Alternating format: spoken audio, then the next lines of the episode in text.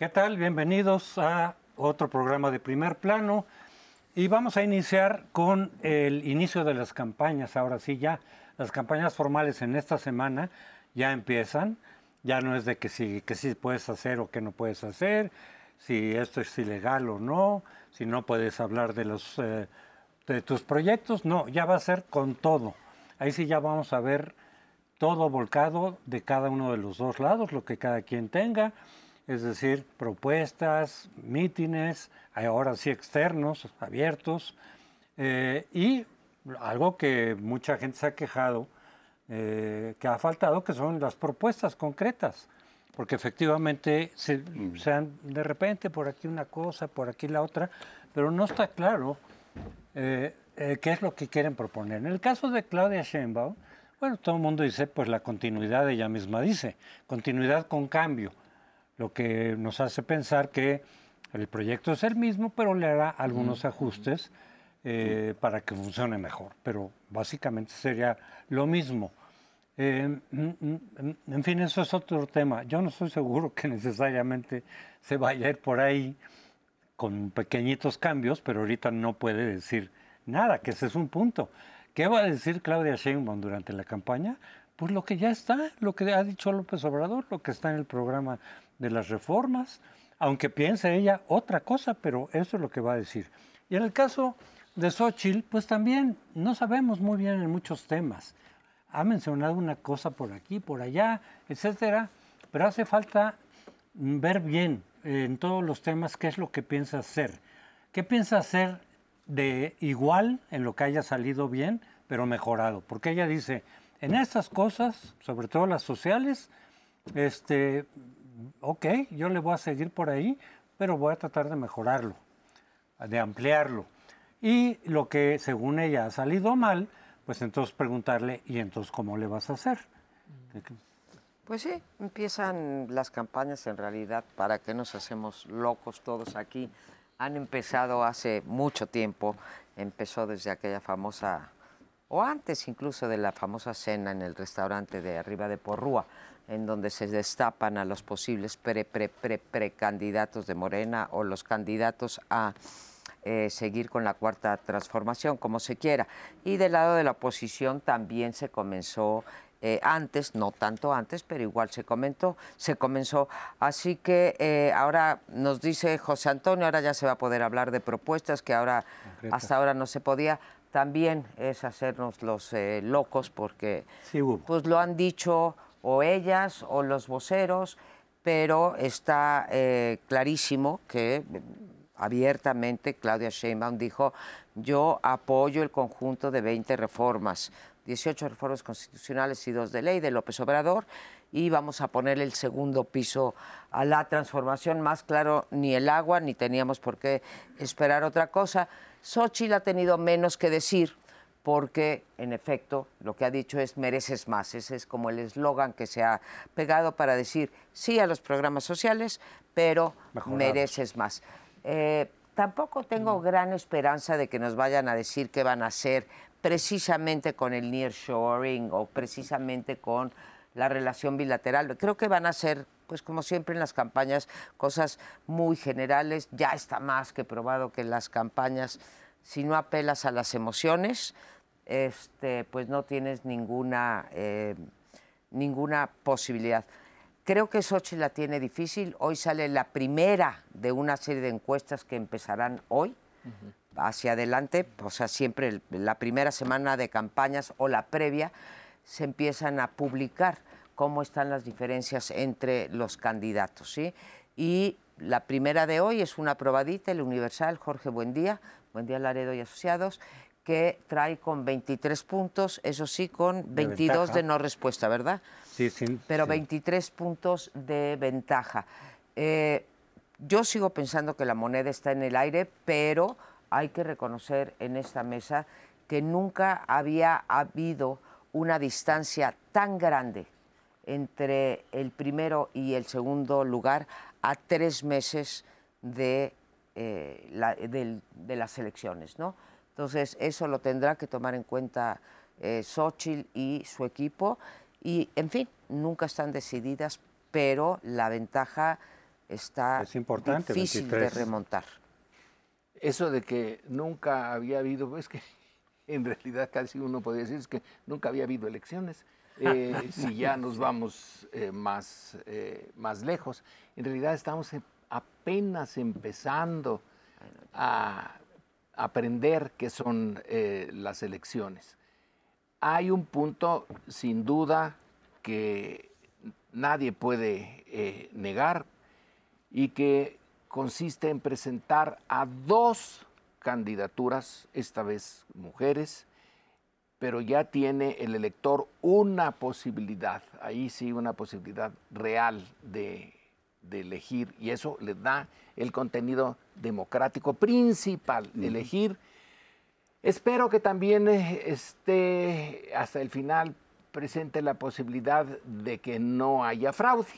Entonces, si eh, se tienen dos eh, posiciones, es interesante también que una, sí, ya se sabe, si es el, eh, el, el programa de, cambio de régimen y no nada más de eh, modificar algunas cosas, se va eh, eh, este, la candidata Sheinbaum por el lado de seguir con las reformas de Andrés Manuel, porque pues, el cambio de régimen todavía no ha, no ha madurado.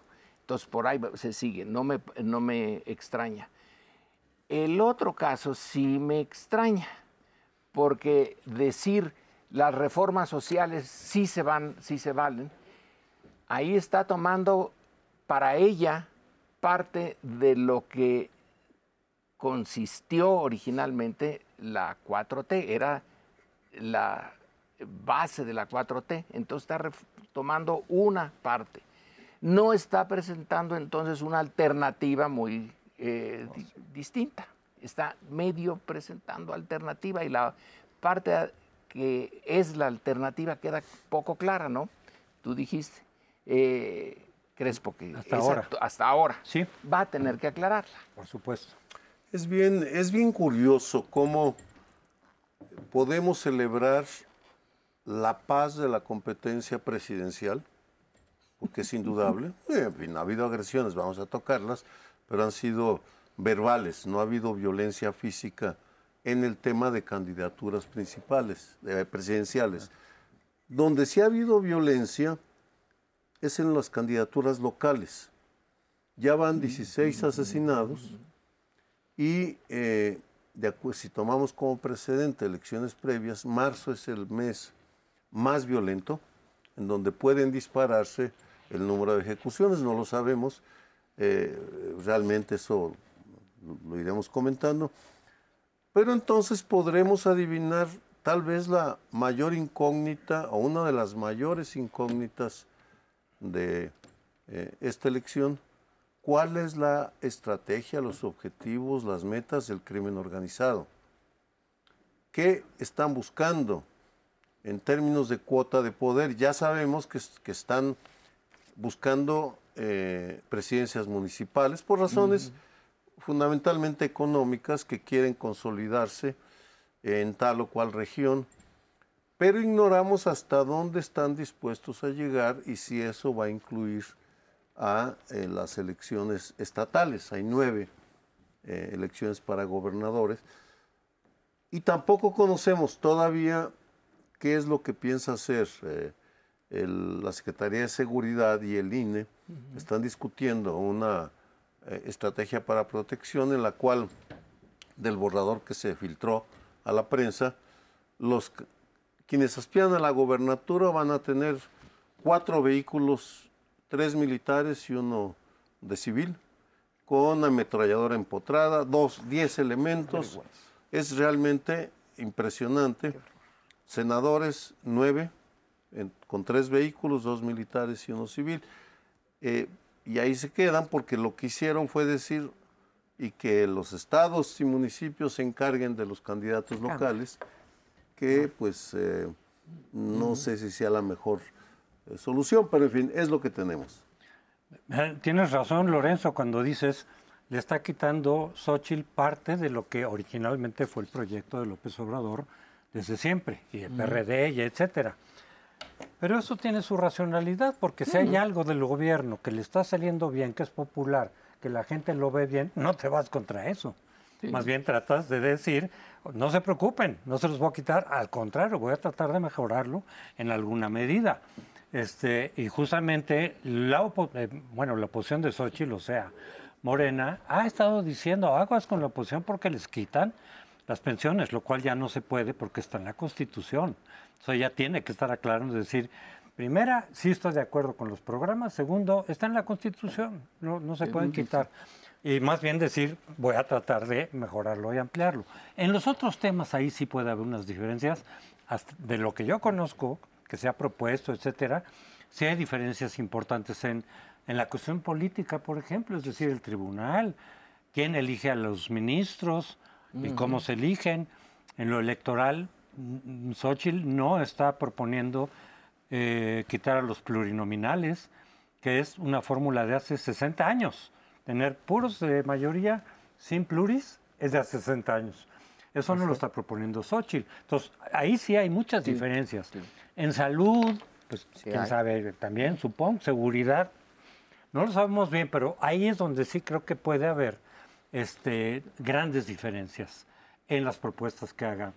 Y una cosa nada más rápido, tú dices, nunca se ha, 23 puntos nunca se ha este, eh, cambiado. Yo sigo todavía viendo las eh, encuestas con mucha Yo también, ¿eh? reserva, porque esta dice 23, otra te dice 15, otra te dice 40.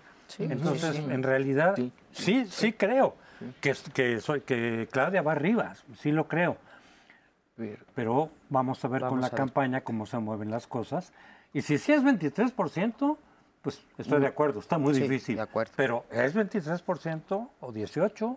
O reitero, estoy absolutamente de acuerdo eh, contigo. Pues digo, si la variación es de 9, que es la última de México elige, ¿no? A 60, pues digo, ¿qué, qué, norte, qué brújula están siendo las encuestas? Lo único que estaba era constatando un hecho histórico que nunca antes, a, este, a estas alturas, había habido tal diferencia nada más.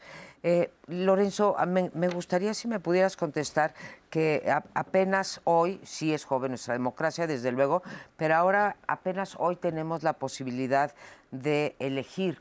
Yo creo que en el 2000 tuvimos la posibilidad de elegir entre la Bastida y Fox, eh, bueno, y Cuauhtémoc Cárdenas, ¿no? En el, 2006, en el 2006 tuvimos la posibilidad de elegir, en el 2012 y no se diga en el 2018. También, así como uso estadísticas para un lado, las uso para el otro.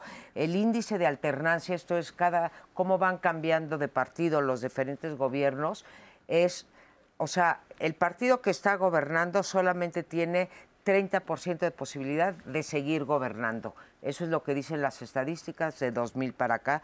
Así que no, entiendo eso de que no, no, no se puede.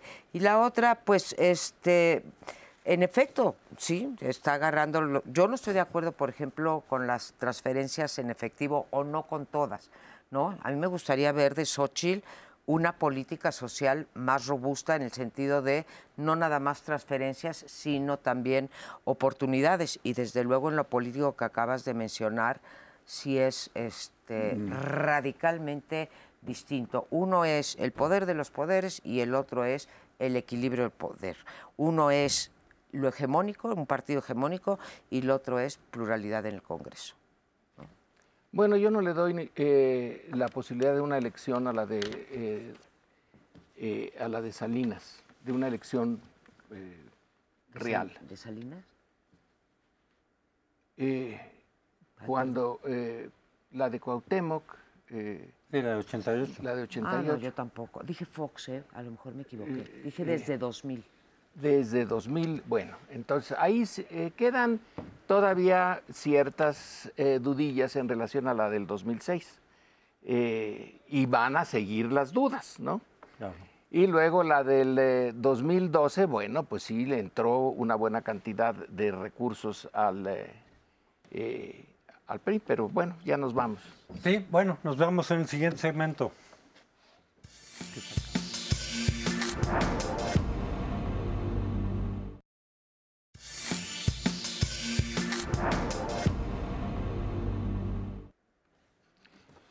Dice Sergio en su intervención en el, eh, el, segmento pasado que, bueno, las elecciones están muy eh, bien, muy tranquilas, pero tienen una sorpresa. Hay actores que no habían estado nunca. Son nuevos. Eh, los robots. esto yo no crean que lo entiendo muy bien, ¿eh? Ya a mi edad, género y circunstancia, ya no entiendo bien esto de la guerra en el espacio. Es como la guerra de las galaxias. Eh, pero eh, es fantástico lo de los robots. A mí realmente me llama la atención. no me preocupa mucho, porque hoy, justamente hoy, en un artículo de Milenio, sale la opinión de algunos expertos en esto. Y uno de ellos dice, pues salen robots por todos lados y es como si alguien eh, paga para tener amigos en el ciberespacio y se lo cree. Pues no, no tiene. Eh, al final no tiene nada, pero por un momento parece llenar todo el espacio. Entonces no sé qué pase con estos eh, nuevos instrumentos de, la propaganda política. Para mí es un enigma. Pero algunas este, em, cifras son hasta divertidas. Eh, en tres días hubo 200 millones de conversaciones, así les llaman. Em, de esos 140 millones eran para acusar a, hablo de narcopresidente. Eh, se originaron en México 43%, 30 en Argentina y 14 en España. Y más o menos lo mismo eh, pasa con Xochitl, eh, eh, con el lema de Xochitl presidente o presidenta. 38, 59 en Argentina, 38 en México y ya con esta me despido. Pero ¿por qué allá? ¿Por qué en Argentina? ¿Por qué en España? ¿Por qué en Colombia? Pues porque son más baratas. No, porque además este, uno de las... el ciberespacio no está regulado. No las redes sociales no están reguladas y se ha convertido en un gran negocio el manipular los mensajes. Hay un porcentaje de alrededor de 60-70% en política que son cuentas robots, los bots. Es decir, las redes están llenas de sicarios digitales. Tú le pagas a alguien para que ataque al otro y le dices cuál es el mensaje o decides no atacarlo, sino alabarlo, tú pagas. Es la, te cantan la canción que tú quieres y se la dedican a quien tú quieras. Por supuesto que es, eh, en el colegio, por cierto, ya desarrollamos el algoritmo para detectar bots. En consecuencia, sí podemos, sí se puede medir cuáles eh, están a favor de uno o de otro. Lo que lo que sí también es bien importante señalar es que depende de las competidoras o de los competidores el que haya guerra de bots o no. En el Estado de México el año pasado no hubo, no movilizaron a sus ejércitos de bots ni Delfina ni Alejandra del Moral. Cada una tenía 100 mil identificados, no se movieron, llegaron a un acuerdo. Aquí la pregunta o la propuesta o las y esperanza es que las dos candidatas punteras lleguen a un acuerdo para bajarle el tono, al menos que sus equipos de campaña no se involucren. Sé que al presidente difícilmente se le puede controlar en este tema, va a seguir diciendo, a menos que prohíban las mañaneras por este periodo, esa es mi opinión, debería hacerse, pero no necesariamente va a suceder. Eh, que lleguen a un pacto de civilidad que realmente eviten acusaciones tan graves y sin fundamento como la de narcocandidata. Claudia nunca, y, revisé las notas de prensa, no hay. elementos para ligarla de ninguna manera al, crimen organizado, ni tampoco a Xochitl. Pero eh, hay adjetivos que se pueden, se pueden reducir. Un pacto de civilidad, vamos, ayudaría mucho para evitar eh, la violencia en las redes. Me encantaría que se hiciera realidad ah. ese pacto de civilidad, simplemente no lo veo posible. Este, no lo veo posible de parte de ninguno de los actores eh, políticos. Quedemos en las candidatas. Ah, ah sí, pero no, no lo veo posible porque, digo, las candidatas pues hasta cierto punto se mandan solas y hasta cierto punto no se mandan solas. Y en el caso de Claudia, pues todavía más, y el presidente va a seguir polarizando desde eh, las mañaneras y la oposición y las redes, como dice eh, este nuevo actor en las redes sociales, bueno, que ya viene desde Obama, que pues, gracias, bueno, quién gracias a, la, a las redes sociales ganó la elección, pero vaya, se ha dicho, no se ha dicho eso. No tenemos que confundir que llenar las plazas y la marea rosa, que sí fue muy impresionante y todo, sí, eso no quiere decir que se va a ganar la elección. Eh, digamos, la oposición, como tampoco quiere decir que los votos en favor o en contra de Xochitl, etcétera, no se va a ganar así la elección. Algo ayudará. Yo veo peligros mucho mayores. Esto de las granjas de votos, ¿cuántas veces se ha acusado también al gobierno de tener granjas de votos eh, por todos lados, a Jesús Ramírez, en fin? este, jala para los dos lados. Lo que pasa es que ahora pegó en una cosa muy fuerte, que es lo de narcopresidente, ¿sí? Y claro, todo el mundo puede pagar. Yo podría pagar por tener más seguidores y a mí me llegan ciertas noticias porque escribo sobre tal cosa. Eso, ni modo, ahí está. Pero hay peligros mucho más grandes. Está el debilitamiento del INE, el debilitamiento o cooptación del tribunal. Está lo de las mañaneras, que es una propaganda personalizada cotidiana del presidente. Está el dinero bajo la mesa de otras elecciones también y sobre la mesa, el desvío de recursos públicos, la violencia, el narco. Creo que todas esas son las cosas que nos deberían de estar eh, preocupando de eh, esta, esta elección que, que viene, ¿no? Más que los, los votos que los repruebo absolutamente. ¿eh? Yo también creo que ese tipo de cosas son las que pueden eventualmente complicar la elección, eh, eh, incluso generar un litigio o un conflicto postelectoral, eh, y, creo que merecen mucho más atención. Por ejemplo, siguen habiendo cinco magistrados del tribunal y se requieren seis para declarar quién es el presidente, y no han querido nombrar a los otros dos. Este, entonces, de aquí a la, elección, ¿qué, ¿qué, pasaría, nomás hipotéticamente, si siguen los cinco porque no han querido nombrar a ningún otro magistrado? ¿No hay salida legal? No, no la conoce, pero de lo que he oído de los abogados es, no, ahí dice que tienen que ser seis. Eh, y si llegara a haber un empate, el presidente tiene este voto de calidad. Yo creí que era mayoría nada más de los que eh, hay y hay para sesionar. Exacto, bueno, tendría que ser siete, pero por lo menos seis tiene que haber para que puedan decir, este es el que ganó o esta. Por, mayoría, ahí sí por mayoría. Por mayoría calificada tendría que ser. Sí, este, pero tiene que haber seis, es decir, con cinco no pueden calificar. Esas son cosas que, que, que, son más importantes, de luego, pero el tema de los votos pues es una versión moderna de las viejas prácticas este, eh, mediáticas, electorales, miente, miente, porque se convierte en verdad. Una persona que no sepa si está leyendo a un voto o no, si nada más eh, ve a alguien que dice, por ejemplo, ¿no? narco, narco candidata, bueno, pues, a lo mejor le hace caso, ¿no? Pero si de repente ve muchísima gente que no sabe que son robots, porque no, no, no tiene con es el punto. Sí. Esa cara, pues entonces a lo mejor si hay algo de eso. Sí, ese es el punto, eh, es la, la novedad. Todo lo demás ya lo conocemos. Sí. Todo lo de eh, meter dinero, etcétera, de usar eh, instrumentos antiquísimos están en uso. Este es el nuevo.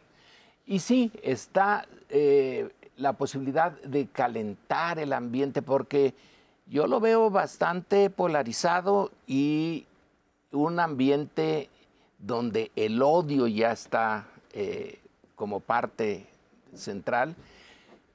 En otras ocasiones y en otras condiciones llevan finalmente a crisis muy serias. El eh, caso en México, pues sí, sí fue la situación de Madero en donde el odio contra Madero y vía la prensa, no había radio, no había televisión, pero el odio fue, pero brutal contra él. Y eso alentó a otros escalones de la estructura de poder a dar el golpe. Esta vez yo creo que eh, sí, el odio está, ni duda, pero eh, no veo que pueda escalar más arriba. En Chile sí escaló. En Chile se hizo el, odio y se le pidió al ejército eh, en un desfile, se les aventaba eh, granos de maíz por gallinas, por no dar el golpe.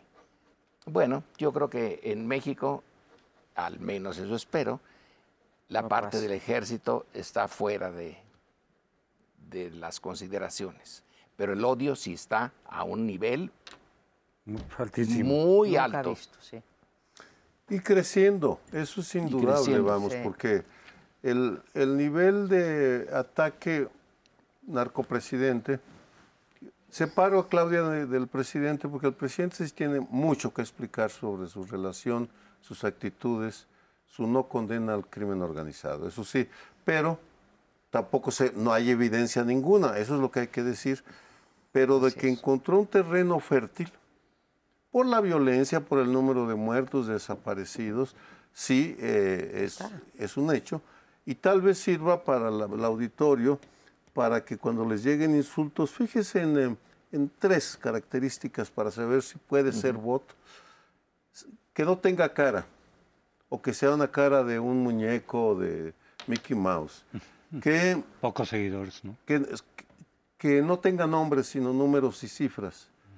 Que tenga pocos seguidores, en efecto, muy pocos seguidores. Si detecta algunos de esos eh, rasgos, lo más probable es que sea un bot y usted ya decidirá o cada quien decide si le hace caso o no le hace caso, pero en mi experiencia alrededor del 70% de este tipo de, de, cuentas no son para tomarse, para preocuparse. Es decir, sí, alguien me quiere atacar, pero, pero no es una persona de carne y hueso. Sí, esto va a ser en, las... Ah, ya se nos acabó el tiempo.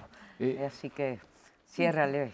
Bueno, todavía teníamos unos segundos, que es un ah, tesoro. los votos, como dices, no van a, decidir eh, la elección, ayudan, como dice el presidente, cuando la calumnia no mancha Bueno, pues eh, terminamos esta segunda parte. Nos retiramos por un momentito. Espérenos que todavía faltan dos temas igualmente interesantes.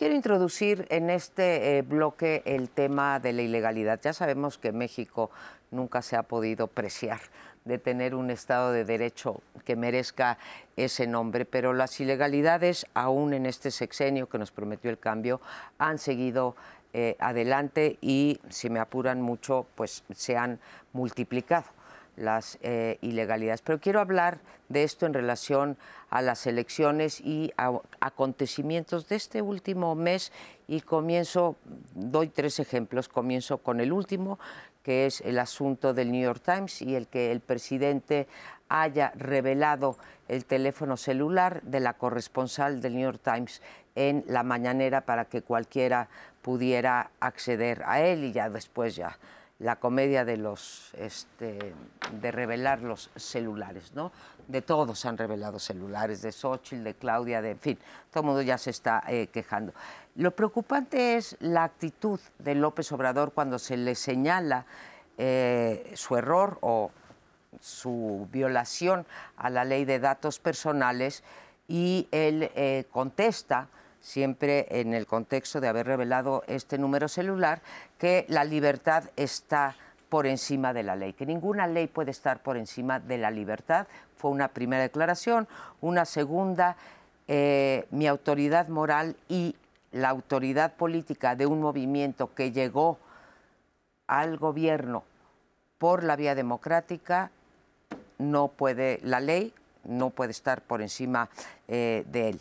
Entonces, un presidente que te dice, después de que el INAI incluso ya hizo un pronunciamiento, está investigando, etcétera, que él está por encima de la ley de datos personales en este caso, y vuelve a decirlo, llevamos tres mañaneras eh, diciendo esto, me preocupa porque qué va a hacer con las ilegalidades en campaña. La segunda fue la de Chilpancingo, cuando dice el presidente, sí, sé que en Chilpancingo hay dos mil, mil o dos mil eh, movilizados del crimen organizado, pero yo decidí que la Guardia Nacional se retirara para que no hubiera un enfrentamiento.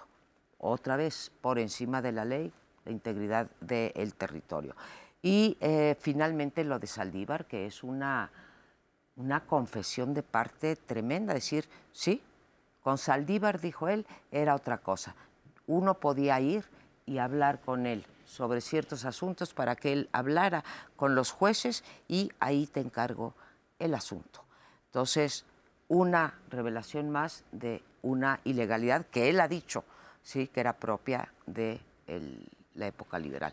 Estos tres como ejemplos de lo que puede venir al cierre del sexenio. Se los pongo bueno, a eh, discusión. entonces, eh, no da tiempo para los tres, pero vamos al primero, a lo del New York Times y eso da la impresión de que eh, se tomó el teléfono celular y dice, miren, este es el teléfono, por favor háblenle y amenácenla. No, se puso el documento que ella mandó y pudiendo haber mandado el teléfono de la oficina del New York Times. Ella fue la que puso su teléfono personal, nadie la obligó. Y lo que se reveló, lo del teléfono es lo de menos, es lo único que agarraron lo del teléfono. El contenido es lo que eh, le parece a Andrés Manuel, que sí, eh, ya me imagino yo que al presidente de Estados Unidos, el New York Times, le dice, aquí están estas eh, acusaciones en su contra y a las 5 de la tarde de hoy quiero su respuesta. no es usual. Entonces ahí aparece el teléfono y sí, ¿Qué puede pasar con que aparezca el teléfono que ella puso en el, en el eh, documento? No se lo pusieron, ella lo puso. Ella es la que introduce el teléfono como un elemento más. Eh, ¿Qué eh, la respuesta de Andrés Manuel es, bueno, pues que cambie de teléfono. y ya con eso queda las amenazas por teléfono yo no veo que eso desintegre a una persona o, en fin, podrían hacerlo lo mismo con, eh, con cualquiera de nosotros. Eh, pero la eh, idea de que al presidente se le acusa y se le dan unas horas nada más para que responda. Y si no responde a las cinco, que se atenga a las consecuencias. Lo vamos a publicar nosotros. Bueno, bueno, esa es una manera muy peculiar de periodismo, pero no es nueva, no es nueva. Bueno, para mí es bastante común la práctica porque los periodistas tienen una hora límite de que tienen que enviar la nota. Pues Cuando tú quieres obtener la opinión de alguien al que vas a citar, le preguntas diciéndole, y tenemos esta, esta hora, pero eso no es... Podían haber dicho eso, la hora es el cierre. Pero dijo así. Bueno, en fin, puedo aceptar que las formas, eso, eso realmente es lo, lo, tal vez lo menos importante, Lorenzo. Lo que sí es eh, notable y es, no he hecho la medición eh, de la intensidad de los exabruptos de enojo que está mostrando el presidente, pero mi impresión es que en, los, en este año, eh, y a finales del 23 fue creciendo la intensidad de su enojo, de su irritación con periodistas, sobre todo, pero no solamente, lo cual tiene su lógica, porque es en los, en los medios de comunicación en donde salen las críticas más acerbas. Eh, eh, latinos, Carlos Loret de Mola, difundió los videos involucrando en actos, presuntos actos de corrupción a los hijos, lo cual irritó profundamente al presidente. Eh, tal periódico sacó esto, lo otro. Y, si uno echa un vistazo atrás en los últimos cinco años, mi impresión es que está mostrando señales de irritación extrema a las cuales no había llegado. calificar de Pasquini Mundo al New York Times, pues, me parece que es un lenguaje que aquí hemos sido muy cuidadosos de jamás eh, descalificar a un actor político con adjetivos tan, tan intensos. Inmundo, pues no, jamás se le ha dicho que yo recuerde a ningún político, es un político inmundo, de ninguna manera. Podemos decir, argumentar, está equivocado, ¿no? En, ese sentido, em, uno concluye, bueno, pues así va a seguir, pero el hecho es que existen leyes que nos regulan. Eh, según Humberto Moreira, yo lo difamé por unos párrafos, me demandó. Ese es porque según él yo había violado la ley, tuvimos que irnos a tribunales. No es el caso aquí porque eh, se ve complicado que el New York Times demande a un presidente o que el presidente demande al New York Times, pero en fin, el hecho es que hay una, un clima de crispación en el cual se montó y decidió participar activamente el presidente por los motivos que tenga. Ignoro cuáles, sé, cuáles sean, aclaro. Yo tampoco le doy mucha importancia a la cuestión del teléfono en sí mismo y efectivamente se aclaró que ella había, eh, la periodista, divulgado su teléfono. No, lo que me preocupa es la actitud frente a la ley. Cuando le preguntan y le dicen eh, y que diga, pues eh, está primero otras cosas antes que la ley, y no por este caso en particular, porque aquí sí yo de verdad, igual que tú, no le veo mayor, no, pero ya va bastantes veces que sugiere que en ciertas circunstancias se vale violar la ley. Eh, mucho de su campaña era la frase famosa de Benito Juárez, nadie por encima de la ley, todo dentro de la ley, etcétera. Pero de pronto en algún momento, ya no recuerdo, pero ya hace tiempo, es decir, no me vengan con que la ley es la ley. No, pues, pues sí, pues es lo que regula, es lo que nos permite tener una convivencia civilizada y demás. Este, ¿Por qué la vas a violar? Eh, ¿O cómo se justifica? E incluso cuando se pretendió, que ahí también fue otra señal así como preocupante, cuando se pretendió prolongar dos años el mandato de Saldívar, en Morena dijeron en el Congreso, dijeron, este, se vale violar la Constitución porque eso es anticonstitucional, como luego la Corte lo confirmó. Pero algunos de los miembros del Congreso de Morena dijeron, pero se vale eh, violar la Constitución cuando está de por medio la justicia. Así lo dijo ¿Y quién define la justicia? Cada quien la define a partir de sus intereses. Para eso hay leyes, para que ante intereses y visiones diferentes haya una convivencia que no llegue a la violencia. Entonces, claro que las leyes tienen su, mm. papel fundamental y no se justifica, eh, por lo menos, no sé, en la mayoría de los casos, su violación. Hay, hay una mala ley, cámbiala y los va más rápido, lo de Saldívar. Ahí, desde luego que tiene que haber comunicación. Claro que sí, pero él ha sido... El otro extremo fue, ni siquiera le tomen el teléfono a la Suprema Corte.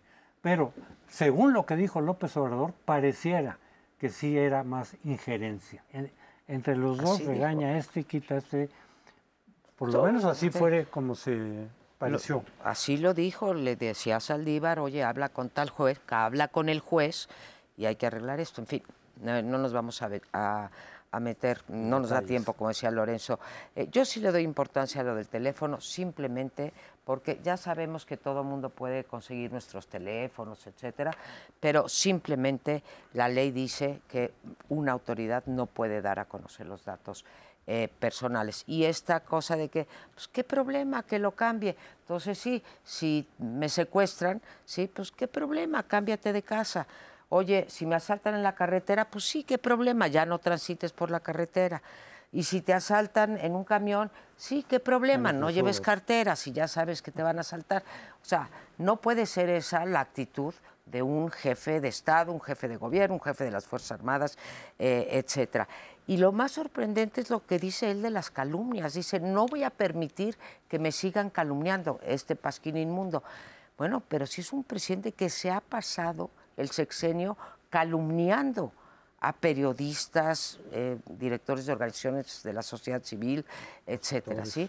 calumnia todos los días, pero no quiere que lo calumnien. Pero nos tenemos que ir a un corte y vamos a un último segmento.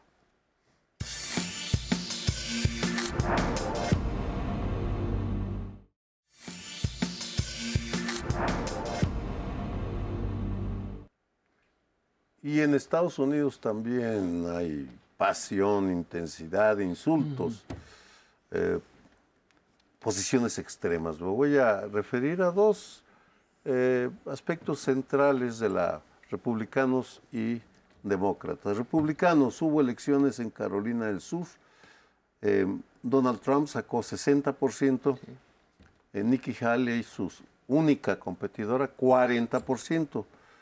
Las voces para que se retire le insisten y seguramente lo hará después de Michigan y del, y del supermartes, pero esos porcentajes me recuerdan a la elección de 2016, porque lo que nos dicen es que hay el 40% de los republicanos que no quieren a Trump.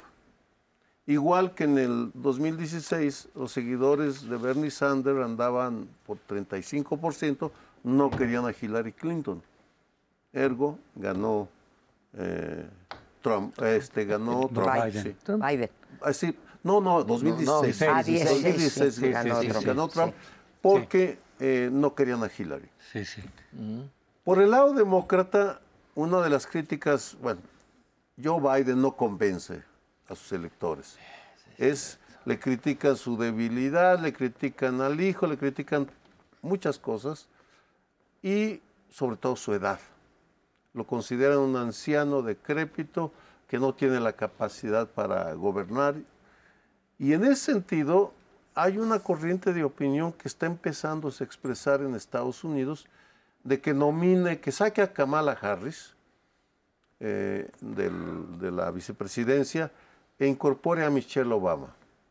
Si incorpora a Michelle Obama, dicen, en ese momento cambia la ecuación porque si él muere, fallece en el cargo, pues va a entrar una mujer eh, con, muy popular, eh, afroamericana, eh, asociada al apellido Obama, que sigue impactando en, el, en, en la, en la comunidad afroamericana. En fin, no está nada decidido, está fascinante, créanme, quienes seguimos ese tema, a mí me, me encanta estar leyendo sobre eso.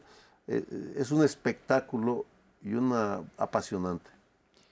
Ahí también hay un gran, digamos, una gran polarización en la sociedad eh, norteamericana y tiene un electorado duro el republicanismo, aunque haces bien en mencionar que hay 40% que no quiere a Trump. Este, pero no lo quiere frente a Nikki Haley, no sé si no lo quiera frente a Biden o quien vaya a ser, ¿sí? No lo sé porque sí, también creo, ya no lo dijiste tú, pero que hay muchos republicanos que no, vaya, para empezar por el vicepreside- ex vicepresidente Pence, que no quiere a, a- a Trump, ¿no? Entonces, eh, bueno, a- hasta ahorita estamos en, en puras especulaciones, pero ya hay algunos datitos. La semana pasada, la- ni más ni menos la cadena Fox suspendió el, eh, en vivo, suspendió el, el discurso que está- estaba dando Trump en uno de estos rallies eh, porque estaba diciendo puras mentiras y lo suspendió Fox, que Fox News es totalmente trompista. ¿A qué nivel de mentiras estaba hablando sobre inflación, sobre empleo, sobre de- desempeño económico que cortó la eh, transmisión? Y hay otro, hablando de especulaciones, que lo que dices de Michelle Obama, pues hay otra que dice que no va a ser ni uno ni otro. Eh, Trump, porque posiblemente se ha impedido, no por sus electores republicanos, sino por la justicia, y que Biden, porque pues todavía de aquí a, no- a noviembre o a la candidatura faltan muchos meses y no sabemos si aguante físicamente. Se han, a ver, nos han presentado partes médicos diciendo que la parte de la memoria es una cosa que empieza a declinar desde los 40 y que eso no impide todas tus demás facultades y no tiene gran este, importancia de repente confundir México con Egipto, ¿no? No sé, y el otro diciendo que esto revela que ya no está en posibilidades. Entonces, bueno, como pa- para allá vamos todos, yo quiero pensar el primero, que nuestras facultades mentales no están eh, afectadas por lapsos eh, de memoria. Pero sí, es cierto, está abierto cualquier posibilidad para las elecciones del 24. Está abierto y a la vez ya no está tan abierto. ¿No? Porque Trump lleva la delantera y tiene un electorado muy firme. Y lo curioso, a mí me uso una palabra que a Sergio le fascina, fascinante. Eso está fascinante. Eh, es ver que el electorado de Trump es completamente diferente a Trump. Él eh, viene de una familia con dinero, lo no lo ha administrado muy bien, que digamos, ya se sabe que ha perdido bastante, pero en fin, con dinero, eh, una educación eh, que no se le nota, pero es una educación buena. no se le nota. y la verdad es que la parte más dura de sus seguidores vienen de otro mundo, de un mundo de relativa, no pobreza, pero privación algunas privaciones. No es un mundo fácil para ellos y están muy enojados y tienen razón de estar eh, frustrados. Entonces es la frustración en un líder que es eh, socialmente su opuesto. Pero ¿en dónde se conectan? En eso de que Fox le, quita eh, el micrófono, en su rabia ahí están conectados en sintonía perfecta. La rabia de Trump contra sus adversarios y la rabia del electorado fuerte de Trump en contra en realidad del sistema, del sistema que los ha dejado y que como no tienen una alternativa clara, pues se van con Trump. Porque los demócratas no supieron, pudiendo haberlo hecho, pudiendo haber tomado la bandera, pues si lo hizo eh, Roosevelt, también podrían haberlo hecho ellos en esta, a estas alturas. No lo hicieron.